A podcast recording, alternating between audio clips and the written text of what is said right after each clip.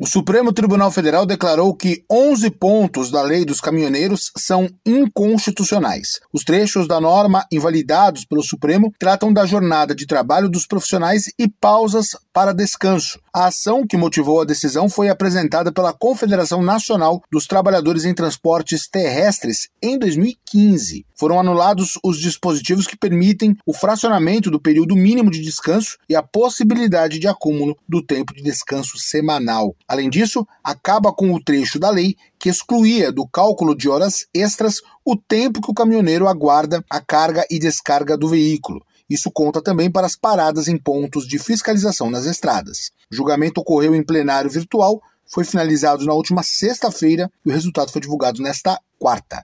Agência Rádio Web, produção e reportagem, Norberto Notari.